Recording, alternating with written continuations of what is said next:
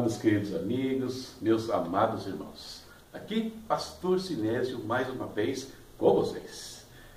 Esse é o nosso quadro, Pão Nosso de Cada Dia, o nosso momento devocional, momento de nós refletirmos na palavra, nos orarmos por alguns instantes aqui e estabelecer esse momento diante do Pai, o nosso dia diante do Pai. Esse quadro faz parte do canal A Palavra Responde.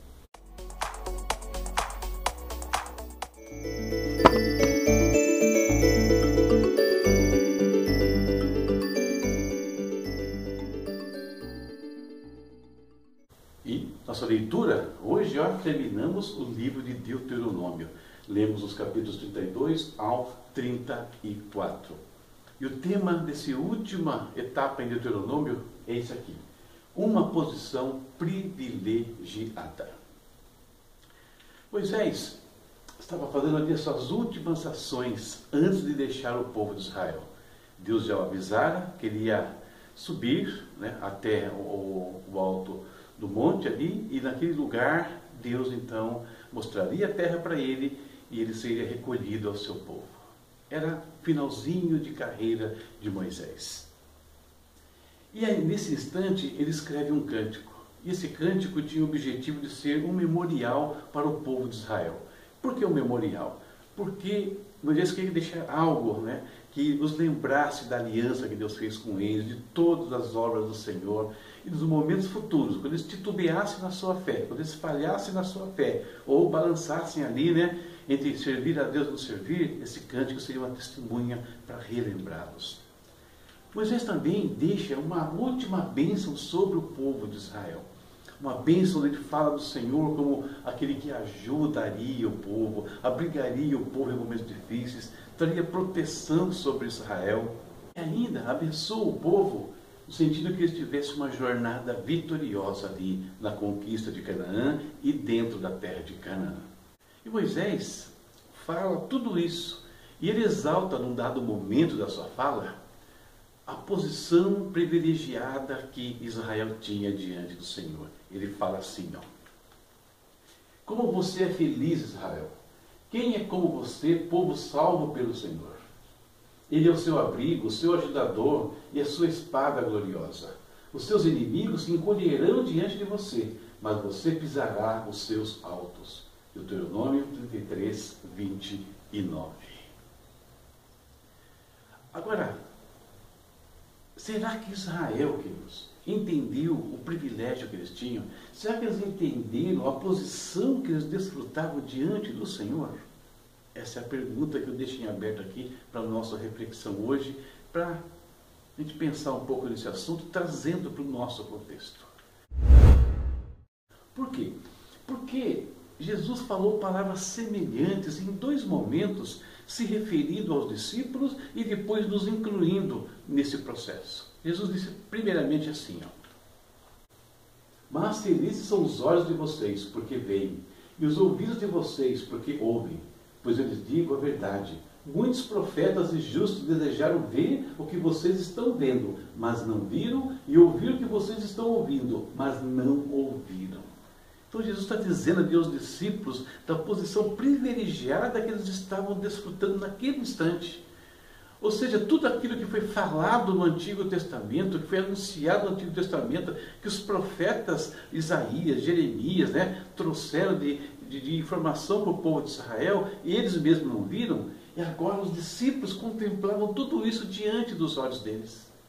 As profecias de Miqueias estavam ali diante dos olhos deles. E depois fala, Jesus fala com Tomé. E aí é quando ele nos inclui na prosa. Ele diz assim: E Jesus disse a Tomé: Coloque o seu dedo aqui, veja as minhas mãos, estenda a mão e coloque-a ao meu lado. Pare de duvidar e creia. Disse-lhe Tomé: Senhor meu e Deus meu. Então Jesus lhe disse: Porque me viu, você creu? Felizes os que não viram e creram. E é aqui que nós estamos. Felizes os que não viram e creram. Porque desde que Jesus subiu aos céus, milhares, milhões de pessoas, você, eu, muitos têm crido em Cristo sem nunca ter contemplado a sua face também. Também desfrutamos da mesma posição que os discípulos lá atrás, tendo o privilégio de viver debaixo das mãos do Senhor Jesus Cristo. Posição privilegiada, queridos. Uma posição privilegiada. Você serve a Jesus, você anda com Deus, saiba, você tem diante do Senhor uma posição privilegiada. Tem privilégio diante do Pai. Se Israel já tinha uma posição privilegiada, Israel que estava ainda recebendo a lei, e a lei que nós sabemos, conforme diz o, o Novo Testamento, era apenas a sombra do que Deus já faria. Se Israel tinha essa posição privilegiada, imagine a igreja de Cristo, imagine nós nos dias de hoje. Nossa posição é ainda maior diante do Pai, os privilégios são ainda maiores diante do Pai. Por isso, nós precisamos firmar a nossa posição. Firmar na nossa mente, no nosso coração, no nosso espírito, quem nós somos diante do Senhor. Firmar como? Lendo, relendo textos como esses que eu apresentei para vocês aqui, e existem muitos outros, onde Deus fala que nos, nos, fez assentar em lugares celestiais, que nos cobriu com toda sorte de bênçãos, que vai suprir todas as nossas necessidades em glória, enfim, isso sem contar né, na remissão de todos os nossos pecados, né, de nos justificar e nos preparar para entrar na presença dEle, no reino dEle. Posição privilegiada. E precisamos, então, viver tudo isso, dia após dia. Precisamos testemunhar isso para esse mundo, dia após dia. Quem olhar para nós tem que ver um povo privilegiado, como muitos olhavam para Israel ali e viam um povo privilegiado. Alguns né, tremiam de medo diante de Israel naqueles dias. E muitos o invejam até hoje. Então, andar segundo a nossa vocação, segundo aquilo que Deus nos deu a postura de Israel, infelizmente, qual foi em alguns instantes? Desvalorizou as dádivas do Senhor. Aquilo que Deus deu, deu para eles, eles desprezaram ou até consagraram a outros deuses. Eles desvalorizaram a posição que eles tinham diante de Deus. Em vez de entender aquela posição, usar aquilo para benefício próprio e usar aquela posição para abençoar quem estava ao seu redor, eles abriram mão dessa posição, trocaram isso por coisas vãs. Mas pergunto para você e pergunto para mim também: nós temos valorizado as bênçãos que Deus tem derramado sobre nós? Qual é o nosso nível de gratidão, de adoração ao Senhor por tudo que Ele tem feito? Nós temos valorizado a posição que recebemos? Temos honrado a Ele vivendo segundo essa vocação? Essa é a nossa reflexão para o dia de hoje. Nós temos uma posição privilegiada vivemos segundo ela. Pensa nisso nesse dia. Agora nós vamos ter aquele tempinho gostoso e abençoado também. Nós vamos orar, para com o nosso Pai.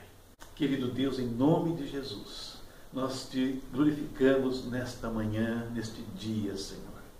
Alguns podem estar chegando aqui, às vezes no final do dia, não importa o momento, Pai mas é um tempo de nós glorificarmos, é um tempo que Ele separou para buscar o Senhor, para orar também, o Deus eterno.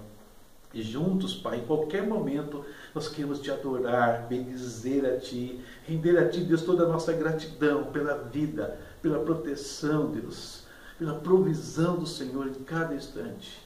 Pai, a tua palavra faz inúmeras declarações, a tua palavra tem inúmeras promessas declaradas sobre as nossas vidas.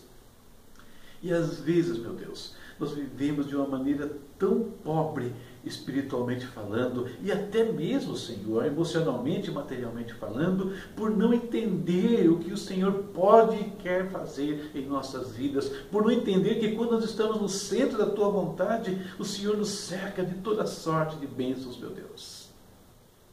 Pai Santo e Pai Justo, nós te pedimos, esteja conosco, Clareia a nossa mente, clareia o nosso entendimento, meu Pai. Abre os olhos do nosso coração para que nós possamos ver.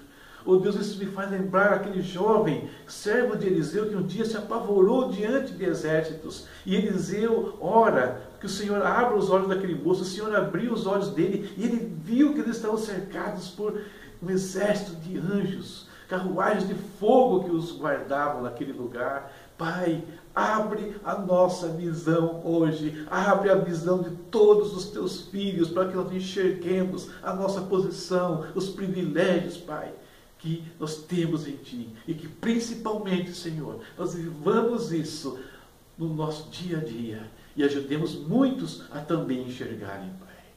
Em nome de Jesus, eu oro e te agradeço, abençoa a casa, a vida e a família dos teus filhos. Em nome de Jesus.